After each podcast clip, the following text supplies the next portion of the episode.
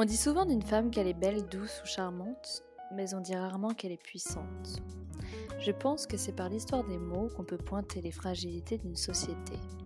Alors reprenons ce qui nous a été omis. Bienvenue sur Puissante.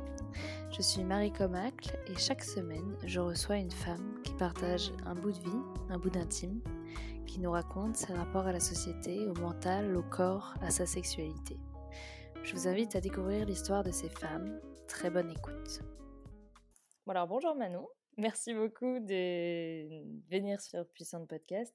je t'ai découvert sur Instagram parce que j'avais fait un sondage il y a peu de temps justement pour euh, avoir des idées de personnes à interviewer et pour savoir de quoi les gens voulaient entendre parler. Mmh et il y a quelqu'un qui m'a parlé de toi, donc je suis allée voir. Et toi Manon, tu es sur Instagram et ton, ta bio en fait, c'est entreprendre son couple idéal. Donc, qu'est-ce que ça veut dire exactement entreprendre son couple idéal? Eh bien, c'est une super bonne question euh, à laquelle je ne vais pas pouvoir répondre véritablement. Donc, c'est ça toute la beauté et la magie euh, euh, de mon travail. En fait, on est soumis, soumise à, à ce qu'on appelle aujourd'hui finalement la culture, les traditions. Et dans nos traditions, euh, eh bien, en gros, on est plutôt monogame, c'est-à-dire qu'on est plutôt en couple avec une personne. Donc, soit ce sont, c'est une personne pour toute sa vie, soit c'est euh, plusieurs personnes, mais une à la fois, on va dire.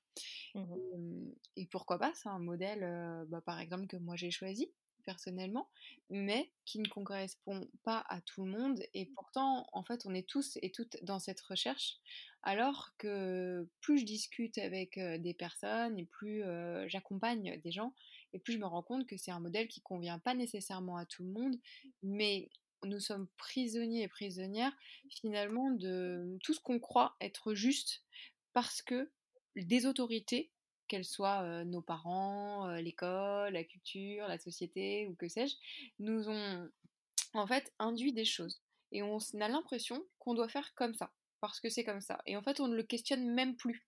Et, mmh, et c'est ça que j'ai voulu mettre en lumière en disant ça dans l'entreprendre son couple idéal.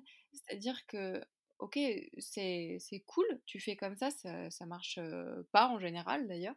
Et donc, du coup, qu'est-ce qui se passe? Et pourquoi tu fais ce choix? Est-ce que c'est vraiment des choix qui te correspondent et avec lesquels tu es aligné, comme on dit? C'est raccord, c'est ok pour toi? Ou est-ce que finalement, c'est parce que c'est comme ça qu'il faut faire?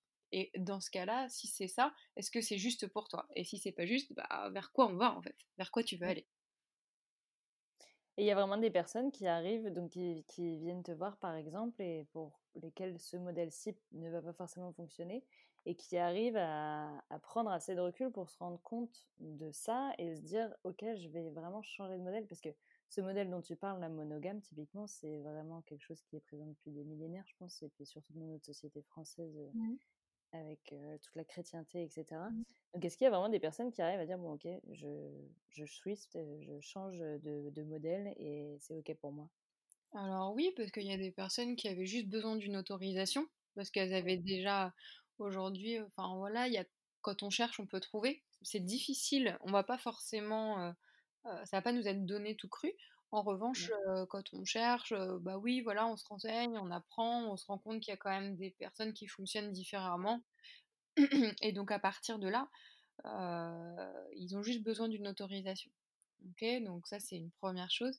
Après, il y a des gens qui savent vraiment pas, en fait, et qui se retrouvent bah, basiquement dans, enfermés dans une vie qu'ils ont construite et qu'ils aiment parce que finalement, c'est avec leur petit cœur, des heures de discussion, de, la, fin, de la rencontre d'obstacles, etc., qu'ils ont construit bah, toute leur vie finalement, et ils se rendent compte que, bah ouais, ok, c'est cool, mais je suis pas épanouie, je me sens pas super bien finalement, et donc du coup, il y a que quelques détails, j'ai envie de dire, à changer. Néanmoins, aller vers un changement, c'est aller vers de l'inconnu, et l'inconnu, eh bien, ça fait peur. Donc, euh, du coup, euh, voilà, faut aller questionner ce qui fait peur et, se dire, euh, voilà, moi j'ai envie aujourd'hui de, de simplement,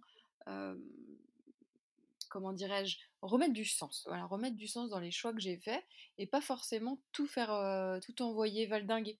Ça, c'est aussi un, un problème qu'on rencontre fréquemment. C'est-à-dire que, ok, voilà, là, ça va pas. En tout cas, je me sens pas suffisamment épanouie, je me sens pas véritablement bien, il y a trop de choses qui, me dérangent, et etc., etc. Et alors, bah, du coup, j'en veux plus. Et on se retrouve dans une solution très binaire. C'est-à-dire, soit je vais jamais être épanouie et du coup, bah, ça sera triste et puis voilà, soit je quitte cette situation. Et donc, du coup, bah, je tire un trait sur tout ce que j'ai construit jusqu'alors. Et quand on est pris ou prise entre ces deux choix, entre deux choix tout court, j'ai envie de dire, mais par exemple Mmh. celui-ci, eh bien, en fait, on ne voit pas toutes les autres solutions, parce qu'il y en a d'autres, en fait. Et donc l'idée, c'est quoi? C'est d'abandonner et de de, de, de, de, de pas être épanoui dans ce système-là et de le quitter parce que c'est pas ce qu'on a envie non plus. Et donc là, se laisser l'opportunité de, de réfléchir à d'autres choses. Je vais te prendre un exemple si tu veux. Euh, une personne euh, avec qui ça se passait. Donc c'était un couple avec qui ça se passait vraiment bien, ils avaient une belle entente et tout, euh, sur plein plein de points. Mais en revanche, ils avaient des disputes quand ils étaient l'un sur l'autre, donc c'est-à-dire en vivant ensemble, qui étaient très très très fortes. Et du coup, ça ruinait leur histoire, mais véritablement, parce qu'ils pouvaient plus vivre comme ça. Et donc, Mmh. ils étaient dans cette dualité. Donc, euh, est-ce qu'on va devoir vivre toute notre vie comme ça ou euh, bah, devoir se séparer parce que ça ne fonctionne pas? Et puis, du coup, ils ont abandonné ces deux idées et ils se sont dit, ok, en fait, on va peut-être pas euh, se séparer, mais on va vivre différemment. Donc, du coup, ils ont, ils ont, ils ont, ils ne, ils ne vivaient plus ensemble, en fait pendant, pendant deux ans, je crois. Ouais, ça, ça a duré deux ans. Ils ont décidé de plus vivre ensemble pour ensuite après se retrouver et partir vivre à l'étranger. Et en fait, c'est ça le truc, c'est que souvent on se dit, par exemple, euh, voilà, euh, on vit ensemble, bon bah maintenant on peut plus faire marche arrière, on va pas, on va pas, euh, voilà. Et en fait, si, pourquoi pas? Donc voilà, c'était par exemple une des solutions trouvées. Et ensuite, du coup, quand ils sont partis à l'étranger, ça s'est bien passé. Bah ouais, bah en tout cas, ils en sont là aujourd'hui. Donc, euh, du coup, je je peux pas dire que ça va fonctionner euh, pendant 20 ans. On n'en sait rien. Mais l'idée, c'est de se dire, voilà, finalement, ils ont vécu deux ans séparés euh, de... Enfin, de... enfin, pas séparés, mais pas dans la même maison. Et en fin de compte, ils ont pu se retrouver, vivre d'autres choses. Et, hum, et du coup, se reconstruire individuellement aussi, parce qu'il y avait beaucoup de ça dans cette histoire, pour ensuite partir vivre à l'étranger. Et, euh, et voilà, quoi. Et c'était cool. C'était bien. C'est bien pour eux. Ah bah oui, c'est sûr. Et toi, qu'est-ce qui t'a amené à faire ça exactement? C'est ce que tu voulais faire depuis toujours ou ça t'est Alors, tombé dessus un peu? Alors moi, j'ai pas eu la chance, parce que je trouve que c'est quand même une chance de, de, de me dire, euh, ouais, voilà, c'est ça que je veux faire quand je suis petite. Et ça m'a demandé beaucoup d'investigation. et, euh, et au bout de très longtemps, enfin très longtemps, euh, beaucoup d'années quand même de recherche, etc., en fait, je me suis rendu compte que le sujet que j'aimais le plus aborder, c'était celui de l'amour en tout genre, de la sexualité, que ce soit avec mes copines ou même en accompagnement. Mhm. Et puis euh, voilà, on pouvait parler des heures à refaire le monde, à parler d'une situation amoureuse. Et ouais, je, je me sentais à l'aise dans, dans ce genre de débat. Et même quand je rencontrais une personne, finalement, euh, on parlait très très vite de ça. C'était assez instinctif chez moi. Et puis, bah, l'histoire de ma vie, mon histoire personnelle, a fait que j'ai vécu un, une séparation très douloureuse et, et, et qui a été très questionnante, très très questionnante personnellement. Et donc, du coup, ça m'a amené, si tu veux, à, à, à faire des recherches, à faire des recherches pour comprendre en fait. Et à partir de là, je me suis passionnée du sujet. Et je me suis dit, euh, mais si moi, euh, du coup, j'ai dû vivre cette rupture parce que je n'avais aucune clé à ce moment-là pour, euh, bah, pour pouvoir euh, améliorer les choses, pour pouvoir euh, les faire évoluer d'une manière ou d'une autre. Et du coup, c'est heureux aujourd'hui parce que je sais ce que ça m'a apporté et j'en suis très euh, fière finalement. En revanche, je me dis, voilà, j'ai envie d'offrir les clés à d'autres personnes euh, qui, moi, m'ont manqué. Donc, euh, moi, j'ai pas de solution, hein, j'en aurai jamais, enfin, personne n'aura Mm. jamais de solution pour personne en réalité. En revanche, j'ai aujourd'hui la capacité de poser les questions, les- d'aider les gens à aiguiser les leurs et ça permet d'avancer véritablement. Voilà. D'accord. Et donc ça, ça fait combien de temps que tu fais ça? Et bien là, ça va faire euh, un an et demi, un an, que Ah, je suis spécialisée euh, dans cette discipline. Génial. Et du coup, tu supposes que tu vois plein, plein de personnes différentes, non? Ah Tu as plein de cas différents, oui. Alors euh, oui, oui. euh, alors qui vient exactement? Alors j'ai mm, pas mal de filles quand même, on va le reconnaître, hein, mais moi ça me va bien. Même si euh, j'aime beaucoup travailler avec les garçons hein, c'est pas du tout. euh, euh, c'est juste que voilà, ça se fait comme ça en fait. Je me suis pas trop posé la question. Euh, donc j'ai beaucoup de filles qui finalement viennent, qui ont entre, euh, je sais pas moi, 28 et 35 ans, et qui se posent beaucoup de questions sur l'amour, euh, sur comment elles ont envie de construire leur couple. Soit parce que... Elles viennent avec leur euh, conjoint ou conjointe ou... Mmh, alors, en général, moi je fais plutôt de la séance individuelle. Et puis finalement, au cours de l'accompagnement, eh bien, on se voit euh, à plusieurs. Voilà. Euh, parce qu'au bout d'un moment, il y a toujours quelque chose à faire ensemble quand même, hein, dans le système, on va dire. Euh, donc oui, voilà, ces femmes-là qui se cherchent, qui se cherchent en fait et qui cherchent à construire quelque chose sur mesure, on va dire. Mais Mhm. seul, finalement, c'est un peu complexe. Et puis, euh, ou alors euh, des personnes qui sont en couple depuis, euh, depuis assez longtemps finalement, ou c'est des couples long terme, avec des enfants la plupart du temps, et qui se sont bah, perdus en fait. Euh, et qui se retrouvent plus, qui se reconnaissent plus dans cette histoire qu'ils ont construit euh, ensemble. Et bah, ouais, voilà, ils en veulent plus en fait, et en même temps ils veulent pas quitter cette histoire. Donc, euh, donc Mhm. voilà, comment on fait dans ces cas-là? Eh bien, eh bien, on redessine les choses. Voilà. Comment on arrive à se perdre? Eh bien, tu sais, il y, a, y, a, tellement de facteurs qui peuvent être qui peuvent être dominants là-dedans. Mhm. Alors, euh, tu vois, là, une des premières choses, je dirais, c'est quand même le quotidien. Où finalement, euh, moi, ce que j'aime bien dire, c'est que être en couple et communiquer en couple, c'est pas se raconter sa journée le soir. Ok? Enfin, ça, peut, ça en fait partie, bien évidemment, mais c'est pas juste raconter sa petite histoire de la journée.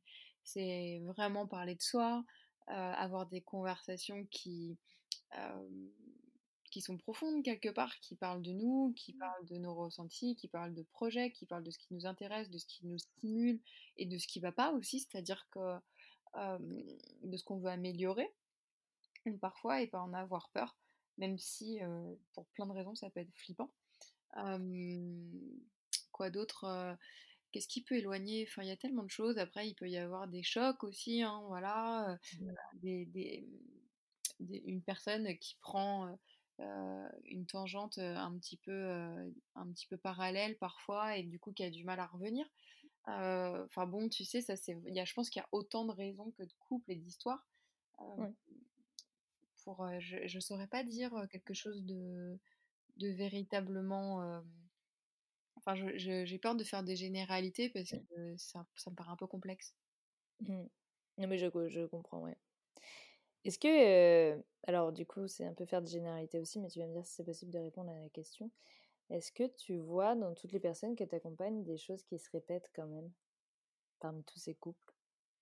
Ouais, il y a le, le, truc qui se répète quand même, bah, tu vois, on en parlait ensemble, hein, c'est la baisse de désir mmh. un des deux partenaires. Et du coup, à partir de là, il se passe quelque chose, un phénomène euh, enfin, que moi, en tout cas, j'ai relevé à de nombreuses reprises, c'est-à-dire que je j'ai plus de désir pour, pour la personne avec qui je suis, et du coup, ça s'envenime, mais plus la demande de l'autre côté, en fait, devient oppressante et pressante, et plus mmh. je refuse, et plus elle est impressante, et plus je m'éloigne, et plus j'ai de la difficulté à passer du temps avec la personne que j'aime parce que du coup il va me demander ou elle va me demander des rapports sexuels et j'en ai peur donc du coup je m'éloigne de plus en plus mmh. et du coup ça ça fait vraiment perdre le lien voilà parce que hum, évidemment on peut avoir des couples euh, un couple épanoui sans rapport sexuel hein, mais quand il y en a un des deux ou une des deux qui demande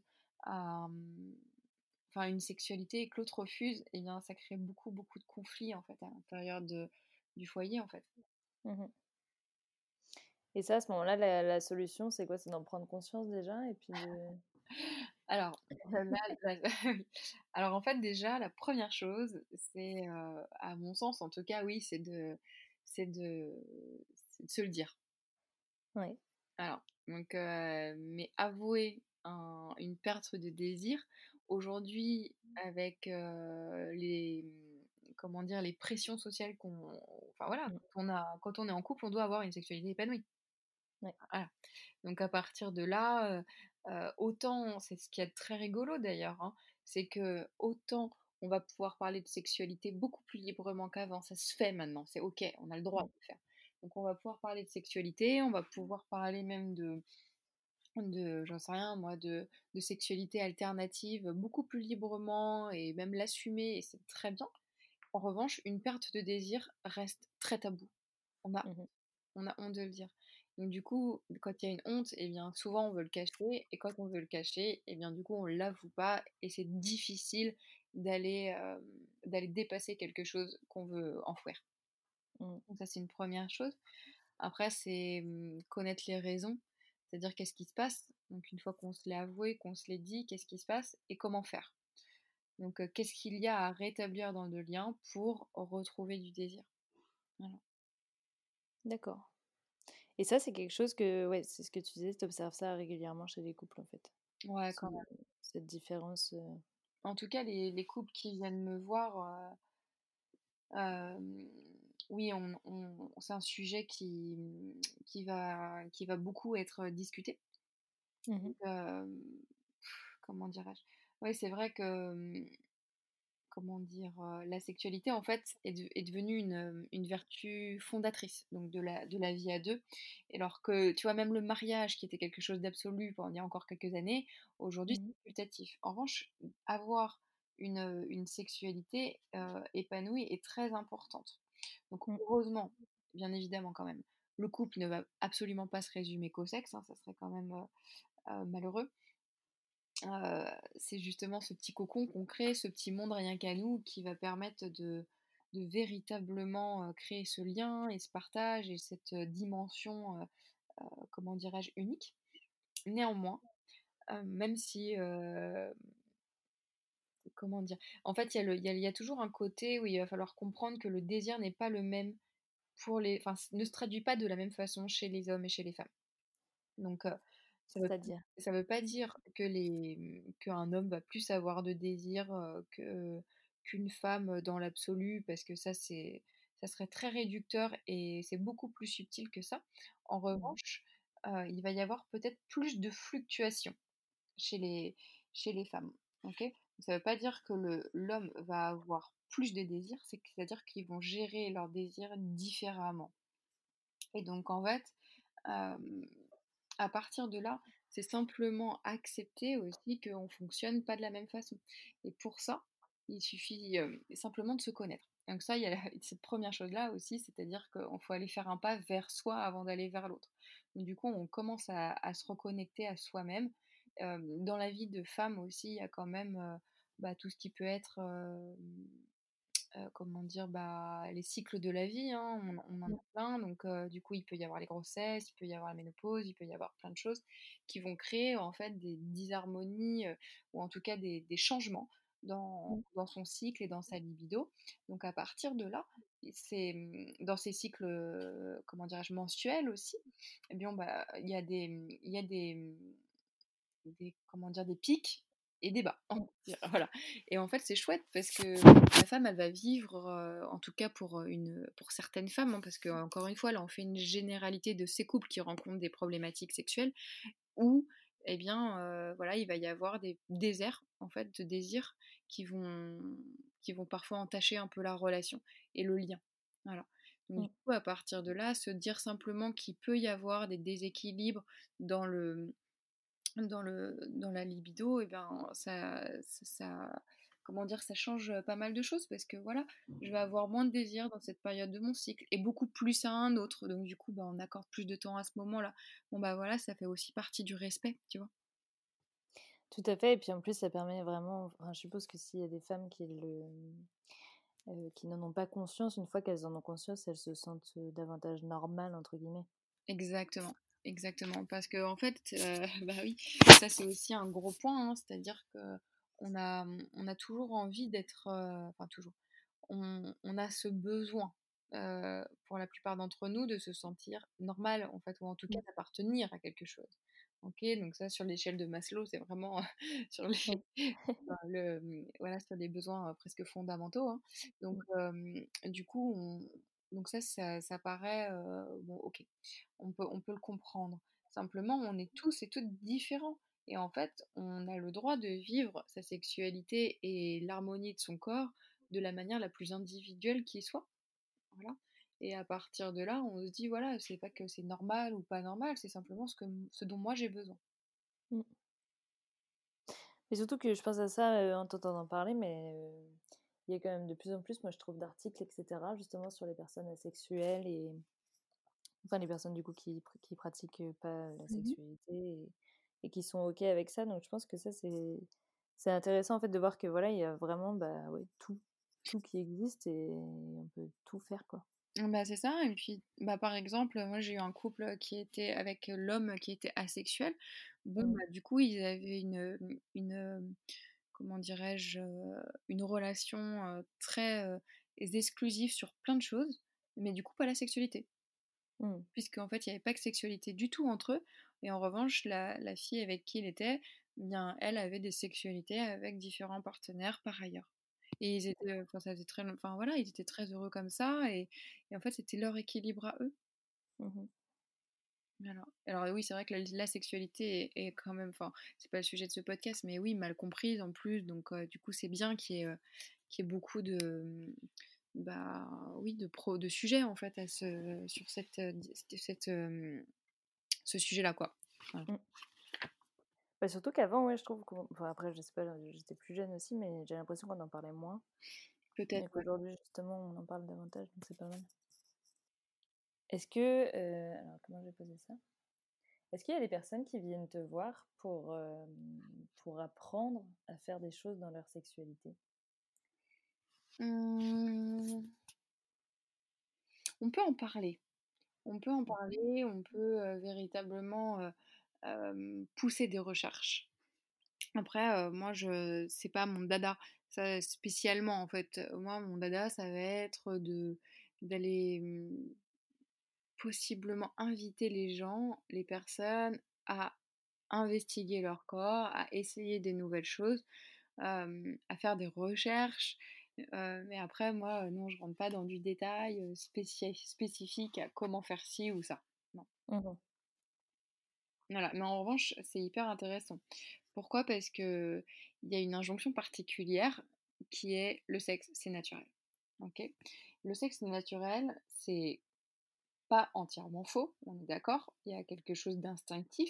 En revanche, là où c'est dangereux, c'est que du coup, puisque c'est naturel, tout le monde doit savoir le faire. Et donc, on n'a pas besoin de poser des questions. Ok? Mmh. Et mmh, à partir de là, là, on se retrouve dans des, dans des problématiques qui peuvent être un petit peu, non pas dangereuses, mais, mais du coup qui, qui créent un manque d'information et un manque d'éducation sur la sexualité. Or que, en fait, c'est pas vraiment la vérité, si tu veux, puisque dans un, dans un sens, il y a un besoin d'équipement biologique, donc d'une mécanique, donc de comprendre comment on fonctionne, et à la fois un besoin d'apprentissage, c'est-à-dire que on va tirer de l'expérience, de nos rencontres, de ce qu'on fait, etc. D'ailleurs, dans la, mmh, en général, un rapport sexuel, ça se construit en fait avec des étapes, ok? Et la première étape, ça va être déjà avant même le désir, c'est l'intérêt qu'on va porter à la sexualité. Donc du à, quel niveau en fait, comment je m'intéresse à la sexualité, qu'est-ce que qu'est-ce qui fait que ça a une importance dans ma vie en fait, comment je nourris en fait mon, mon intelligence sexuelle en fait, essentielle? Donc du coup à partir de là, c'est les recherches, mes lectures, comment je vais en discuter, qu'est-ce que je comment je comment je fais de la comment je porte de l'intérêt en fait. Et après il va y avoir tout ça va créer du désir et générer de l'envie. Mmh et après, donc, une réalisation. Pourquoi? Parce que finalement, en fait, c'est quelque part, c'est mal vu, en fait, de s'intéresser à, la sexualité. Hein. C'est-à-dire qu'un mec, ça va être un queutard, une nana, ça va être une salope, en gros. Hein. Je, je, mmh. rentre dans des clichés absolus, mais on a quand même ça un petit peu en tête. Quelqu'un qui porte beaucoup trop d'intérêt à la sexualité, bon, bah voilà, Hein, on en parle, on n'aime pas trop ça quelque part. Il y a, y, a, y a, ce petit truc. Alors que finalement, c'est, selon moi en tout cas, une base en fait de, de s'intéresser à, à, à, son corps en fait et le lien. Donc du coup, la première étape, ça va être ça. Et la dernière étape, euh, après, après un rapport sexuel, peu importe comment il a été fait et ce qu'on a mis dedans, ça va être de, mmh, de tirer de l'expérience, des leçons. Mmh pour aller plus loin, pour s'enrichir en fait. ok? Et donc ça, ça marche avec tout, on va dire, mais avec la sexualité aussi. C'est-à-dire que même s'il y a quelque chose de rassurant à finalement faire toujours la même chose dans un acte sexuel, au bout d'un moment va arriver l'ennui. Mmh. Et l'ennui crée une perte du désir. Donc c'est Esther Perel qui dit ça, hein, qui, euh, qui explique assez bien qu'en fait le désir il se situe à un niveau assez, euh, assez intéressant entre cette recherche d'intimité où j'ai envie de me rapprocher de toi et d'être proche et d'être euh, très en lien et être dans cette intimité et en même temps cette zone de danger supportable qui me permet une, une inaccessibilité de toi et donc du coup qui va me faire te désirer. Mmh. Et donc à partir de là, en fait, le désir, il se situe juste là. Donc si du coup on fait toujours la même chose et qu'on est dans cette zone d'intimité très connue, eh bien au, bout d'un moment, le, désir quelque part va se désenflammer, si on peut dire ça comme ça. Non mais oui, oui, tout à fait, ouais, c'est une très très bonne image. Voilà. C'est super clair. Et est-ce que tu aurais des conseils du coup pour les personnes qui nous écoutent, qui peuvent avoir ou non d'ailleurs des, des, problématiques dans leur couple ou je sais pas, parce que je regardais un peu Instagram là avant de t'interviewer, je voyais des petites illustrations notamment avec, euh, avec euh, des pots de fleurs avec marqué amour, colère, etc. et un arrosoir qui, qui arrose uniquement l'amour. Le fait de focus là-dessus, c'est aussi ce que tu conseilles avec les personnes? Ouais, ça je conseille ça dans la vie déjà. de nourrir en fait ce, qui te, ce qui te fait du bien, ce qui t'enrichit, plutôt que de nourrir les pensées qui vont être dévalorisantes. Donc ça c'est mmh. plutôt dans l'absolu. Après pour toutes les pertes de désir, bon bah la première étape pour moi en tout cas, hein, c'est véritablement de, de se l'avouer, de se le reconnaître. À partir du moment où on s'est déjà avoué et, et qu'on a reconnu ça, bah, c'est entrer dans une discussion à cœur ouvert. Donc se dire véritablement les choses. Donc ça c'est mmh, ça c'est je crois une des étapes les plus fondamentales parce que mmh, c'est ce qui va vraiment permettre de, d'aller chercher des solutions. C'est-à-dire qu'en fait, sur cette, dans cette discussion, on n'est pas dans je te reproche ça ou j'en ai marre de ou c'est compliqué pour moi ça. On est dans ok, comment on fait pour améliorer les choses? Et mmh avant de savoir comment on fait pour améliorer les choses, ben, il faut savoir quoi améliorer et vers quoi on veut aller. Donc du coup, c'est une discussion euh, constructive, voilà, où on va aller chercher euh, des vraies réponses et après il y a des, des, comment dire, des actes à mettre en place, peut-être des nouvelles routines, débloquer du temps à deux. Euh, ça mmh. aussi, on le rencontre très souvent, hein, c'est-à-dire qu'on a nos quotidiens et puis, eh bien, on ne sait pourquoi, du jour au lendemain presque, où on ne sait pas trop comment c'est arrivé, eh bien, on n'a plus de temps à deux. On, va, on se met au lit à des heures différentes ou, on n'arrive même pas à dîner ensemble, les horaires se décalent. Et donc, à partir du moment où on n'a plus de temps ensemble, eh bien, comment on peut construire des choses qui, qui nous rapprochent et qui créent de l'intimité? C'est pas possible. Donc mmh. voilà. Donc du coup, ça peut être ça. Peut être ça. ça peut être aussi éteindre les écrans, ça peut être éteindre Netflix. Hein. J'avais lu une étude il y a un moment, alors je n'aurais pu dire laquelle c'était, mais que je crois que c'était une, une, étude anglaise qui tirait la sonnette d'alarme sur l'intensité des, des, des, rapports sexuels chez des jeunes à cause des, de Netflix ou, ou je sais pas quoi, qui, bah ouais, qui détruisait quelque part le lien, les liens humains. Donc ça, ça peut être aussi une solution. Je savais pas du tout que Netflix avait un tel impact sur ça, tu vois. Bah, bah, alors, du coup, je trop trop dire, mais il faudrait rechercher exactement. Mais, en tout cas, ouais, il y a, y, y, a, y a en fait, je sais, je, je, sais pas encore pourquoi exactement, mais oui, il y a, un écart qui se creuse et qui crée un fossé en fait dans les relations à long terme. Parfois, hein, pas tout le temps, bien évidemment. Si le désir, il n'y en a pas dès le début, bon, ok, là, on peut travailler différemment. Mais quand tu en as eu pendant quelques années et que tout à coup, eh bien, en fait, le quotidien prend un dessus, le dessus et en fait, il y a une personne qui a plus envie, qui peut parfois, un des deux, ou les deux, et parfois même ressentir du dégoût, bon, bah oui, ça demande de l'investissement, en fait, tout simplement. Mmh. Comme quand on veut réussir à faire quelque chose. Oui, ça demande de l'investissement de la part des deux personnes en plus. C'est ça. C'est ça. Donc ça demande à la fois, comment dirais-je, de l'entraide, de la convergence, mmh. Parler les mêmes langages, ou alors accorder ces langages. il peut y avoir plein, plein, plein de choses. Hein. Plein, plein, plein de choses à faire et c'est du sur-mesure en fait. Donc c'est au couple finalement de trouver ces solutions. Mmh. Et ça, ça passe par la discussion, par les envies, par plein de choses. Hein. Et surtout, c'est ce que tu dis, tu vois, mais de, ça demande un, investissement et un travail, quoi. C'est ça.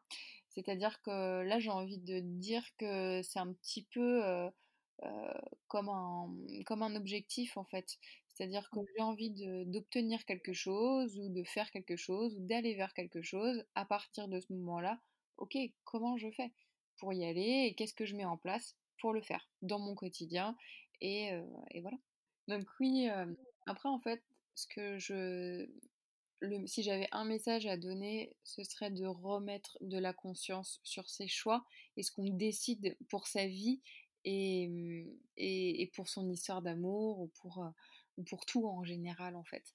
Parce que la plupart du temps, on fait des choix simplement par, par conviction ou juste parce que c'est comme ça ou parce qu'on sait que c'est ce qui est de mieux, mais en fait, on ne questionne plus tout ça. Et à partir du moment où on remet des questions, des questionnements tout simples hein, sur ok pourquoi j'ai vraiment envie de ça, qu'est-ce que ça m'apporte, est-ce que ça m'apporte véritablement quelque chose, remettre aussi de la, mmh, de la conscience sur nos valeurs. Les valeurs, c'est qu'est-ce qu'il y a d'important pour moi, qu'est-ce que je nourris dans ma vie?